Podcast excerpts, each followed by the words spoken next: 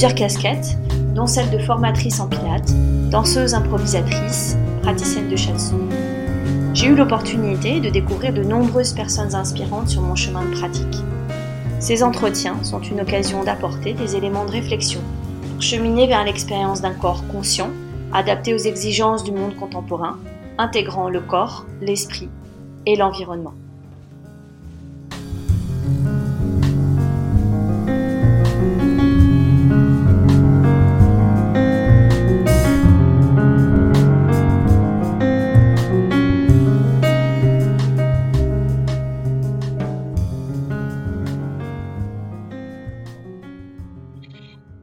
Bonjour Julie, je suis ravie de t'accueillir dans le nouveau podcast Corporalité. Voilà, la, distance n'a plus d'importance maintenant parce qu'on a la technologie et donc euh, on, peut euh, faire cet entretien.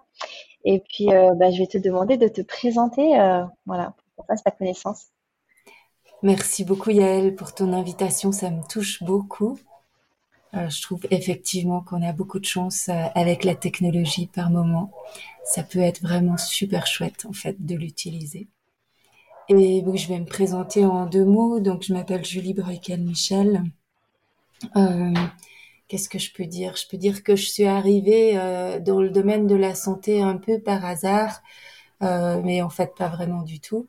Mais j'étais partie pour des études dans le milieu artistique et en travaillant en tant qu'étudiante, euh, je me suis retrouvée à travailler en soins palliatifs et j'ai pas du tout aimé ce que j'y vivais.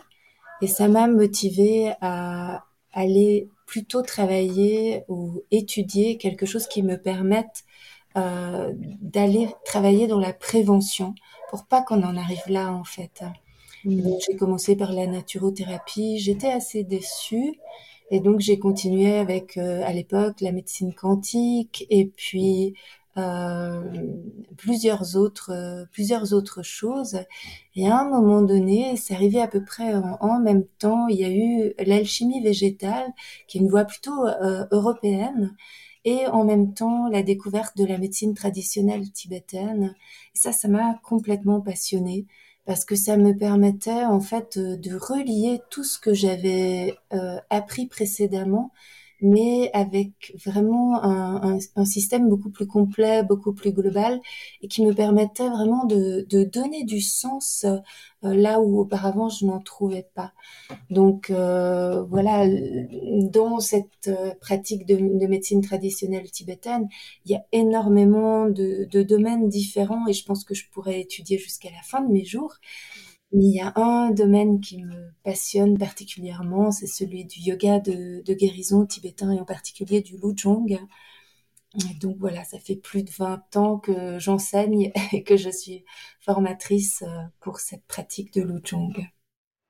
Super. Bah oui, en fait, le, sous-titre en fait du podcast, c'est les explorateurs du corps en mouvement. Donc, euh, quand j'ai connu un petit peu ta pratique, j'en ai pas fait beaucoup, mais tu, m'as fait goûter un petit peu à ta pratique de Lujong et j'ai trouvé ça très intéressant. Moi, je connais plus le Qigong ou un peu le tai chi. Euh, voilà, si tu peux euh, partager avec euh, nous un peu plus précisément qu'est-ce que c'est le Lujong. Alors moi, j'ai aucune expérience de tai chi ou de qigong. le Lujong, c'est vraiment donc c'est une pratique tibétaine et certains des mouvements qu'on utilise, ce sont des mouvements qui ont vraiment une très très grande ancienneté parce qu'on va remonter jusqu'à il y a 18 000 ans. Donc c'est vraiment beaucoup.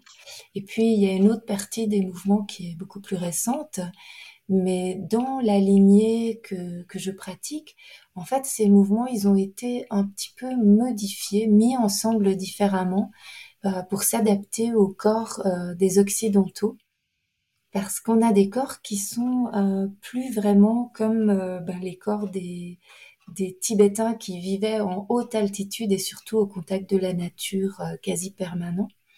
Et donc, euh, ça arrive assez fréquemment que nous nous fassions mal juste parce que peut-être qu'il y a un manque euh, d'écoute en fait à un moment donné de notre corps.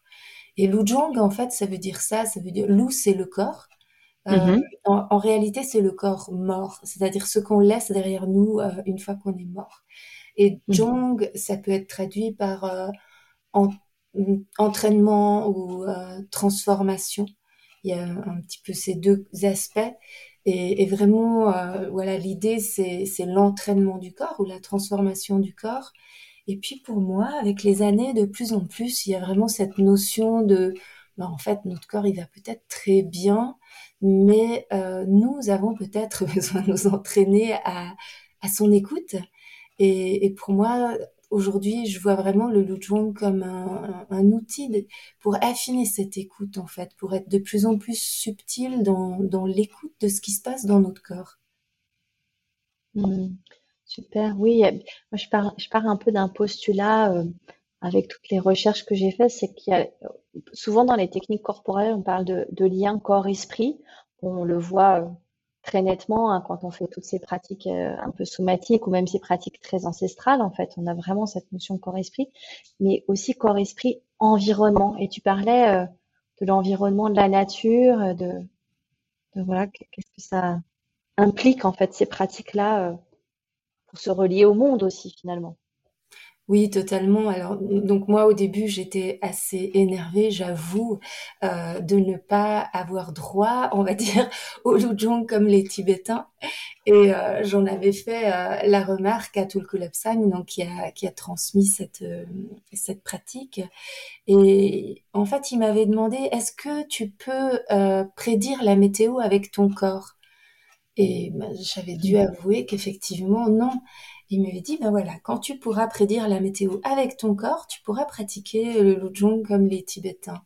Et c'est vrai que, que ce lien à la nature, en fait, euh, on n'a pas vraiment beaucoup de points de repère pour se rendre compte euh, de la différence qui pourrait y avoir si on vivait dehors en continu. Alors moi, j'ai fait cette, euh, cette aventure de faire un, un grand chemin où pendant quatre mois, euh, on était vraiment dans la nature et on dormait sous tente et on marchait toute la journée avec deux ânes et, les enfants. Et dans cette période-là, en fait, je me suis rendu compte que je commençais à être assez douée pour prédire la météo. Et donc, j'ai pu voir en fait cette différence. Et c'est vrai que dans cette euh, dans cette écoute de notre corps, c'est évidemment toujours en lien, toujours en résonance aussi avec tout ce qui se passe autour de nous. Et ce autour de nous peut être plus ou moins euh, animé, plus ou moins vivant. C'est-à-dire que quand on vit dans une ville, on va pas du tout avoir euh, les mêmes résonances que quand on est en, pleine nature. Mmh, totalement, ouais, ouais on, sent bien qu'on est euh, déconnecté de ça et qu'on on cherche en fait euh, souvent au travers de ces différents types de pratiques de se reconnecter. Euh, et j'ai cru comprendre que c'était une pratique aussi préventive hein, de santé, vraiment. Oui, eh bien justement, donc quand on est par exemple beaucoup en ville ou très peu en fait en lien avec des éléments de la nature, on va avoir un déficit en fait de l'énergie des cinq éléments les cinq éléments pour les Tibétains, euh, ça va être euh, l'espace, on va dire l'éther chez nous des fois, mais bon, l'espace, euh, l'air, le feu, l'eau et la terre. Et c'est vrai que plus on a des matériaux naturels autour de nous, plus on va être en, lien avec quelque part ces éléments vivants. Et, et, plus les matériaux qui sont autour de nous euh, sont quelque part, j'ai envie de dire trafiqués, mais c'est pas seulement ça, c'est aussi euh, dénaturé. Parce que par exemple, euh, hmm, toutes les couleurs qui sont synthétiques, qui sont pas des couleurs végétales ou qui sont pas des couleurs naturelles, en fait, en termes de fréquence, elles vont vibrer gris. Et donc, nous, on a cette illusion de la couleur, mais en réalité, on n'est pas nourri.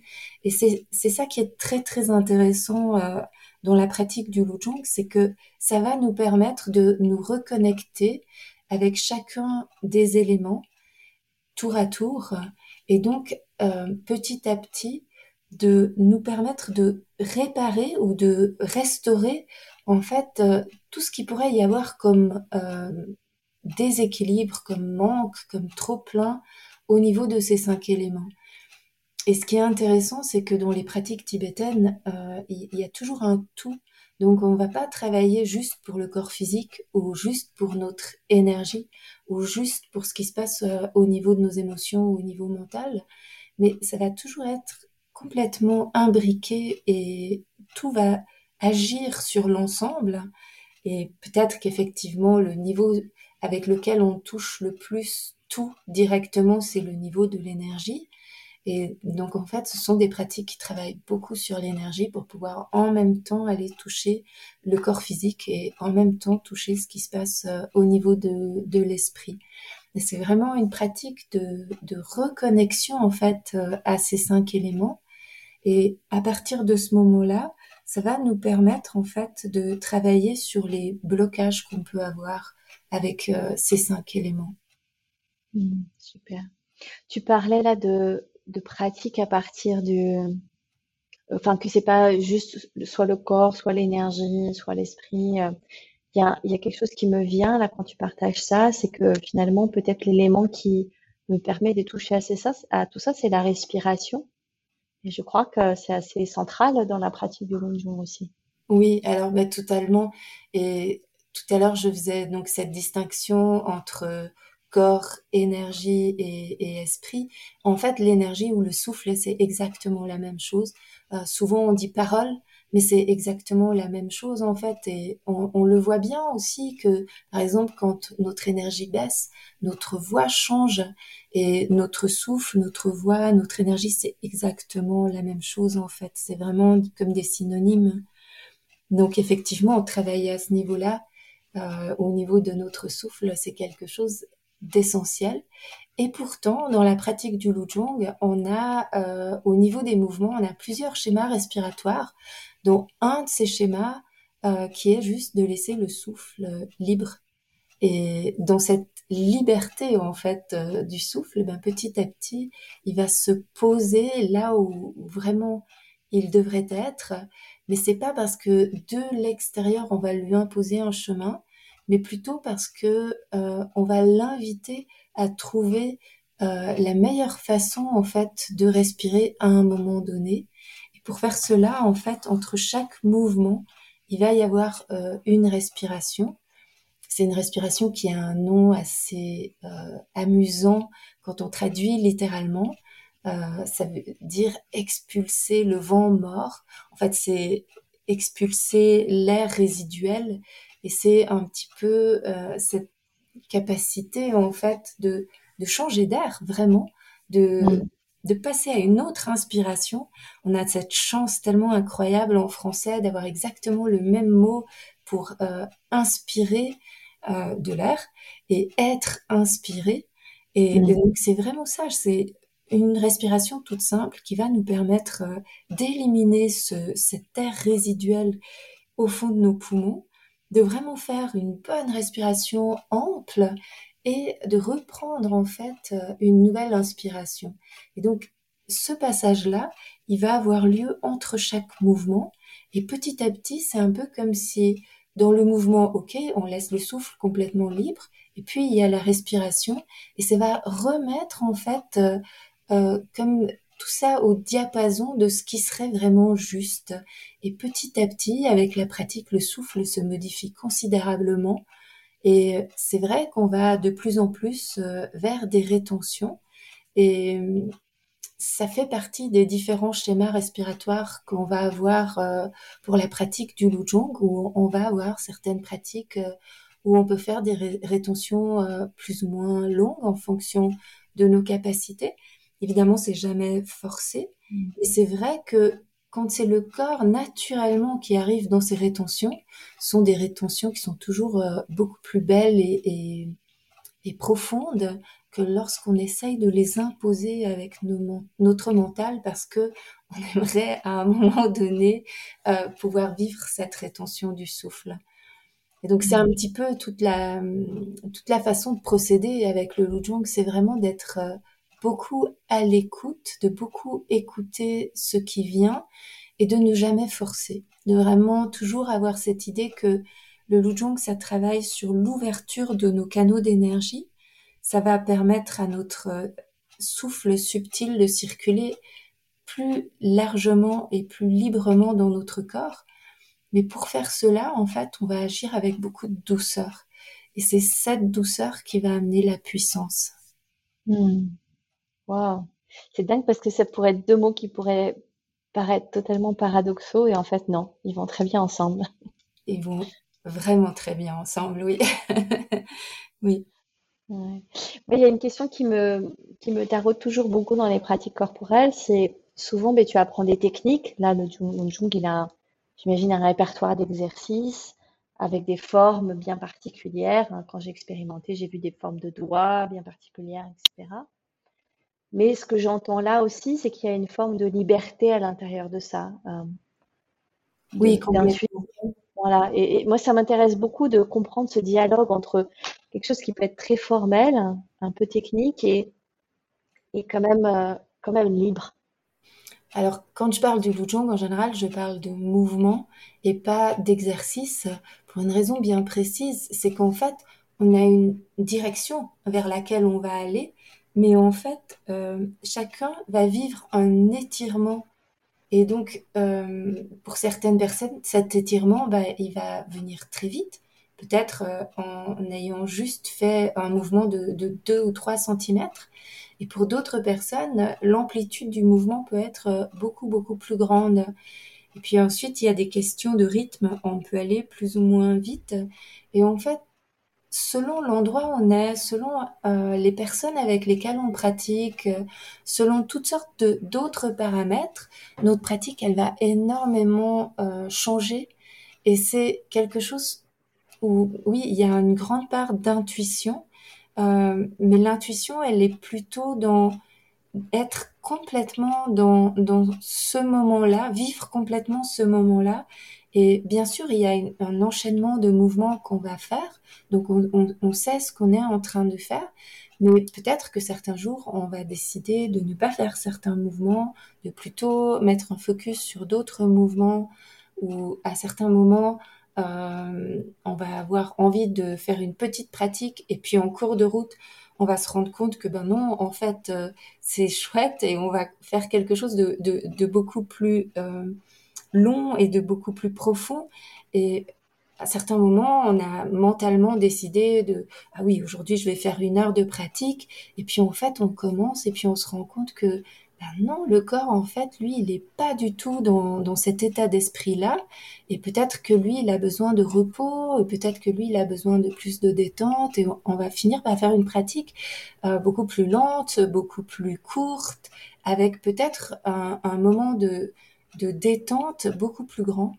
Donc, on a aussi des, des, des positions de détente qui sont en lien avec euh, les cinq euh, éléments. Et donc, mhm. on, peut aussi utiliser euh, ces outils-là. Ça va comme arrondir en fait notre pratique de l'Ujung. Et ça, c'est complètement en lien avec notre intuition.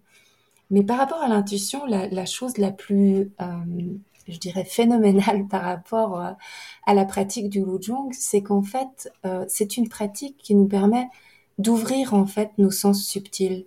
Donc petit mhm. à petit, euh, on affine aussi euh, notre vue jusqu'à affiner notre vision, jusqu'à avoir des moments de clairvoyance. Euh, et c'est pareil au niveau de l'écoute. il y a des moments où en fait on va avoir comme de la claire audience. Et puis pour certaines personnes, c'est quelque chose qui arrive très vite et assez fort et ça peut être déconcertant. Et donc c'est bien qu'on en parle.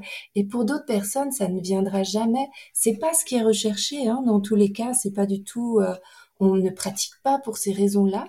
Mais c'est vrai que avec le temps, euh, l'intuition grandit considérablement. Donc c'est une pratique qui, qui, nous aligne et qui nous permet en fait euh, d'avoir beaucoup plus d'accès à l'intuition que lorsque l'on ne pratique pas. Mmh. super. Et il me vient en tête comme ça que tu avais partagé avec moi qu'à un moment donné de, ta vie où tu as eu un accident assez important, euh, tu as vraiment pratiqué le, le avec euh, beaucoup d'assiduité et ça t'avait amené des, bénéfices incroyables aussi. Oui, bien, en fait, pour moi, c'était un peu une claque dans ma vision de professeur. parce que je pense qu'avant j'étais beaucoup plus comment on va dire exigeante en fait par rapport à la forme où j'avais l'impression que pour que il y ait quelque part un effet à la pratique, il fallait faire des mouvements beaucoup plus importants. Et en fait, oui, j'avais eu ce grave accident, donc euh, c'était fin 2012, je sais pas si vous vous souvenez, c'était la fin du monde. Donc 31 euh, décembre 2012, j'ai reçu une trappe sur la tête, 50 kilos, et j'étais complètement assommée, mais en même temps, je pense que j'ai été coincée entre euh, l'escalier et la trappe. Et c'est ce qui a fait en fait la gravité peut-être aussi de cet accident où en fait j'étais incapable de déplier mon dos. J'étais comme penchée, courbée. Euh, quand j'ai été hospitalisée, on m'a donné un déambulateur comme à une personne âgée parce qu'on mhm. avait peur que je tombe en avant en fait. Et quand je me suis retrouvée dans, dans mon lit, très rapidement, je me suis dit qu'il fallait que je pratique. Et j'ai commencé à pratiquer coucher. Et donc, je faisais des micro-mouvements, vraiment des tout, tout petits mouvements. Et quand j'ai commencé à pouvoir me lever, c'est là que vraiment ça a été pour moi époustouflant. Je faisais un petit mouvement où j'avançais euh, de 2 cm vers l'avant. Euh, J'allais peut-être euh, d'un centimètre vers l'arrière sur des mouvements où en principe on peut aller avec la tête jusque par terre. Et en fait, j'avais un effet plus important que dans les dix années de pratique précédentes. Et ça m'a vraiment remis euh, en question cette idée de la, de la performance du mouvement par rapport à ce qu'on est en train de faire. En fait, dans le Lujong, on est en train euh, d'ouvrir nos canaux d'énergie et, et dès qu'il y a l'étirement qui permet en fait au blocage qui est dans le canal de s'éliminer, eh bien en fait le but est atteint et c'est pas parce que on va faire des mouvements très beaux ou très grands ou très importants qu'on va atteindre ça, mais c'est plutôt parce qu'on est vraiment à l'écoute, qu'il y a beaucoup de conscience et que peut-être dans, dans cette écoute fine, on va atteindre quelque chose de beaucoup plus important que en, allant euh, plus loin ou plus vite ou, ou, euh, ou, avec des mouvements plus grands. Voilà. Hmm. Oui, il n'y a pas du tout de notion de performance. Non. Oui, il y a la notion de performance et puis pour moi, il y avait aussi tout l'apprentissage après de, de bah, cette scission en fait que je vivais entre mon corps et, et mon mental, où par la suite, il m'est arrivé en fait de me rendre compte que il y avait de nombreuses fois où je comprenais pas pourquoi mon corps était tendu et, et où en fait mmh. j'étais tellement pas à l'écoute de ce qui se passait dans mon corps que quand il y avait un événement qui aurait pu créer de la tension en moi, c'est comme si je l'évacuais, c'était comme si je le mettais dans mon dos, il était derrière moi, et, je m'en rendais pas compte. Et, suite à cet accident et à ce moment de, de pratique, euh, j'ai vraiment pu prendre conscience de cet effet-là. Je rigole souvent avec l'histoire du grand chien noir. Moi, j'ai peur des chiens. Hein. Quand j'étais petite, je me suis fait mordre. Je me suis aussi fait manger mon doudou par un terre-neuve. Enfin, ouais, il y avait des histoires. Il y avait des histoires comme ça autour du chien qui ont fait que j'avais cette peur-là très très forte. Et en fait, j'étais rentrée dans un train. Il y avait un grand chien noir. Il y avait beaucoup de monde et il, il avait très peur ce chien. Il était derrière moi. Et donc j'étais en train de parler avec mon fils qui était face à moi. Et tout d'un coup je sens cette tension dans mon dos. Et j'ai eu un, petit moment euh, où j'essayais de comprendre, de percevoir, mais qu'est-ce que ça peut être? Et là, j'ai eu l'image mentale de mon corps qui euh, était tout euh, contrit et qui me disait mais excuse-moi, mais il est trop grand, trop noir, je peux pas juste faire comme s'il n'existe pas. Et je me suis rendu compte à ce moment-là de ce que je faisais. En fait, je suis rentrée dans le train et comme d'habitude, j'ai vu le chien et j'ai dû faire ce que probablement mes parents m'ont dit quand j'étais enfant. Ah mais c'est pas grave, c'est juste un chien. Et donc j'ai été m'asseoir, j'ai oublié complètement l'événement jusqu'au moment où j'ai retrouvé cette tension dans mon dos. Et là, c'est vrai que en quelque part donnant la main à mon corps et en lui disant mais oui, je comprends et j'ai changé un peu de position, donc je me suis mis dans une position où je pouvais voir le chien et j'ai pu comme ça lâcher cette tension dans mon dos. Pour moi, c'est vraiment le Lujong en fait qui m'a permis euh, d'arriver à ce genre de, de ressenti ou à affiner ces ressentis parce que je pense qu'avant j'étais j'étais vraiment coupée entre la représentation que j'avais des choses et ce qui se passait concrètement au niveau de mon corps où il y avait vraiment mmh. pas de il y avait vraiment pas de lien entre les deux euh, de façon concrète. Ouais. Ça, c'est, assez incroyable l'image que tu viens de, partager là. Ouais. ce que je pourrais dire encore euh, par rapport à ça, qui est, qui est assez, assez intéressant aussi, c'est que vraiment avec le Lujong, on travaille sur la mémoire du corps. Et donc des fois, il y a des choses qu'on pense avoir réglées euh, au niveau de notre esprit, au niveau de notre mental, et puis on va se les retrouver au niveau du corps. Et par les mouvements, petit à petit, sans forcément avoir besoin de repasser par le mental, euh, bah, petit à petit, ces blocages, en fait, ils vont disparaître. Et c'est en fait de cette façon-là qu'on va réouvrir nos canaux d'énergie et profiter de notre énergie euh, dans son intégralité. C'est incroyable parce que ce que tu partages là, en fait, c'est comme si euh, toutes les neurosciences et certaines euh, euh, certaines personnes en, psychothérapie maintenant redécouvrent un peu ces choses-là, de dire que ben, le corps, il, il, emmagasine en fait tous nos traumas, tous nos souvenirs, toutes nos mémoires, et, euh, et qu'en travaillant sur le corps, on peut libérer beaucoup, beaucoup de choses, beaucoup d'émotions non vécues, beaucoup de, oui, de sortes de traumatismes, même si on s'en souvient plus vraiment euh, mentalement, en fait, intellectuellement. Oui, tout à fait. Et puis, on n'a souvent pas même besoin de s'en souvenir. Hein. Mm. Donc, euh, moi, ça m'est arrivé une, fois d'avoir euh, une personne qui a commencé à pratiquer le Lujong et puis je lui avais dit, c'est possible que de temps en temps, il y ait des émotions, en fait, qui remontent. Et bon, au bout d'un certain temps, elle m'a appelé pour me dire que voilà, à chaque fois, quand elle avait fini sa pratique, elle pleurait. Et je lui disais, oui, mais puis tes journées, comment est-ce qu'elles sont Comment est-ce qu'elles se déroulent Ah non, les journées, ça va très bien, et voilà. Et puis, au bout d'un mois, elle m'appelle, elle me dit, tu sais, quand même, euh, je continue à pleurer quand même après chaque pratique. Et bon, je trouvais quand même un mois, c'était long. Mais de l'autre côté, elle m'assurait passer des journées magnifiques. Et donc, je me suis dit, bon, pourquoi pas? Et en fait, euh, euh je l'ai pas vraiment reconnu la fois suivante quand je l'ai vue.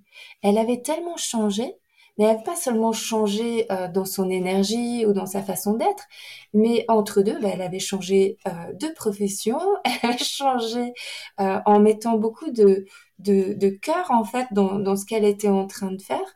Et en fait, je pense qu'elle elle a jamais vraiment su quelles étaient les émotions qui la faisaient pleurer après la pratique, mais euh, elle a petit à petit pu évacuer en fait ses mémoires pour passer à autre chose. Et c'était assez phénoménal de voir la différence alors que en fait elle a fait mmh. une pratique très courte hein, avec le Lujong on peut choisir si on a envie de faire euh, une longue pratique ou une pratique très courte. Il y a des pratiques euh, où déjà avec 10 minutes par jour, eh bien on fait une différence. C'est clair que si on fait un peu plus, euh, on va avoir des effets un peu plus importants. Mais elle, elle avait fait une pratique toute petite en fait chaque jour. Et ça mmh. m'avait beaucoup impressionné, j'avoue. Ah, c'est très chouette. Alors justement, si on revient un petit peu au côté pragmatique, tu enseignes et tu, je crois que tu transmets plutôt euh, pour que les gens pratiquent seuls, en fait. C'est ça, qu'ils deviennent autonomes dans leur pratique. Oui, pour moi, en fait, le, le c'est vraiment arrivé dans ma vie à un moment donné où euh, bon, je travaillais beaucoup en médecine quantique et j'avais cette sensation assez désagréable pour moi euh, de, de rendre les gens quelque part dépendants euh, en fait, quand ils avaient un problème, ils m'appelaient. Et, je ne savais pas comment sortir de ça. Je me sentais coincée dans quelque chose où, euh, c'était moi finalement qui prenais la responsabilité de, leur santé. Et c'était pas du tout la direction dans laquelle euh, j'avais envie d'aller. Et c'est vrai que quand j'ai commencé à enseigner le Lujong, je me suis rendu compte de la beauté de cet outil pour cette raison-là. C'est qu'en fait, euh, il y a 23 mouvements dans le premier niveau. C'est pas vraiment beaucoup de mouvements. C'est assez facile à, à, apprendre. Et en fait, ça permet euh, de régler bien des problèmes. Alors, je dirais pas que dans un problème physique aigu, euh, de travailler avec le Lujong, euh, ça va tout résoudre. Mais plutôt que ça va accompagner bien d'autres bien d'autres choses et, et, permettre petit à petit d'avoir de plus en plus d'autonomie. Dans les différents mouvements, il y a une série donc qui travaille sur les cinq éléments. Donc ça, ça va être très global. Ça va travailler aussi bien au niveau du corps qu'au niveau de l'énergie qu'au niveau de l'esprit. Donc cette série-là, elle, elle, va vraiment euh, tout traverser. Et puis après, il y a une série où il y a cinq mouvements pour cinq parties du corps. Et donc là, on va travailler de façon beaucoup plus pointue. Il y a une série qui va s'adresser à cinq organes. Pareil, c'est beaucoup plus pointu. Et puis on a une dernière série où euh, il y a six mouvements qui sont pour des affections diverses, mais par exemple, euh, certains mouvements, je, je, pense là par exemple au mouvement de la digestion, euh, donc c'est un mouvement qui va nous permettre d'avoir une meilleure digestion et en fait, oui, ça va nous permettre d'avoir une meilleure digestion au niveau physique, mais euh, parce que ça va augmenter notre feu digestif, mais en fait, ça va nous permettre aussi de mieux digérer ce qui se passe au niveau émotionnel et euh, ça va nous permettre aussi euh, d'augmenter notre énergie. Donc en fait, c'est des mouvements qui finalement vont avoir quelque part un aspect très pointu euh, sur quelque chose, mais qui en même temps vont toujours avoir aussi cette dimension beaucoup plus holistique derrière. Mmh, c'est super.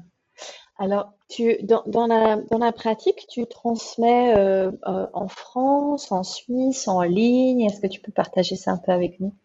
Oui, ben alors, euh, il y avait une période, on va dire, avant le corona, où j'avais commencé à bouger beaucoup aussi pour transmettre. Oui, en, en, France, en Suisse, mais aussi en Tchéquie, en Italie. voilà, il y avait et il y avait aussi euh, dans d'autres pays. Et ça, ça commence gentiment à reprendre, mais pour le moment, c'est surtout la France et la Suisse, oui. Et en ligne, bien sûr. Bien sûr, euh, moi, je ne voulais pas du tout transmettre en ligne au départ. Et, en fait, je me suis rendu compte euh, ben, des bienfaits que cela pouvait avoir pour certaines personnes, en fait, d'avoir accès. Et c'est vrai que le fait de ne pas avoir besoin de faire les voyages, le fait euh, de pouvoir y avoir accès depuis chez soi, ça a permis à certaines personnes qui essayaient depuis plusieurs années de faire la formation, ça leur a permis de faire la formation. Et donc je donne des cours, euh, je donne des formations pour professeurs, donc soit de Lujong 1, donc du premier niveau, soit de Lujong 2, du deuxième niveau soit euh, des pratiques des cinq éléments. Et ça, c'est ce que je vais transmettre. C'est la prochaine formation que je vais faire euh, sur Genève. Donc c'est une, pratique plus courte, euh, plus concise et qui est comme issue de la formation de Lujong 1. Et ça permet de déjà faire une petite formation, de déjà travailler avec. Et puis, dans un second temps, si on en a envie, on peut toujours compléter pour faire la formation complète. Mais voilà, ça c'est en gros euh, ce qui se passe beaucoup. Et puis après, de temps en temps, je fais du ce qu'on appelle du lujong thérapeutique. Et ça, c'est plus euh, vraiment en lien avec la problématique d'une personne. On va vraiment mettre en place la pratique personnelle qui lui convient dans le laps de temps qu'elle a envie d'y consacrer. Donc souvent, vraiment, on va partir sur des pratiques très courtes qui peuvent être répétées chaque jour facilement. Mmh. ça c'est très chouette. Ouais. Euh, ben, je partagerai de toute façon toutes tes informations euh, et tes prochaines actualités euh, dans, le, dans la présentation du, du podcast. Bon, y a, y a, J'avais plusieurs petites questions. Est-ce que toi, tu as as un, mot fétiche ou un thème particulier qui te, qui te trotte dans la tête en ce moment? Moi, je pose cette question parce que souvent, euh, moi, quand je pratique, j'ai des périodes un petit peu euh, monopensées autour de, de certaines, euh, certains mouvements ou certaines intentions. Est-ce que c'est un peu ton cas? Ouais, alors je dirais en ce moment, c'est vraiment authenticité. Juste sentir ce qui est là. Hmm. Magnifique.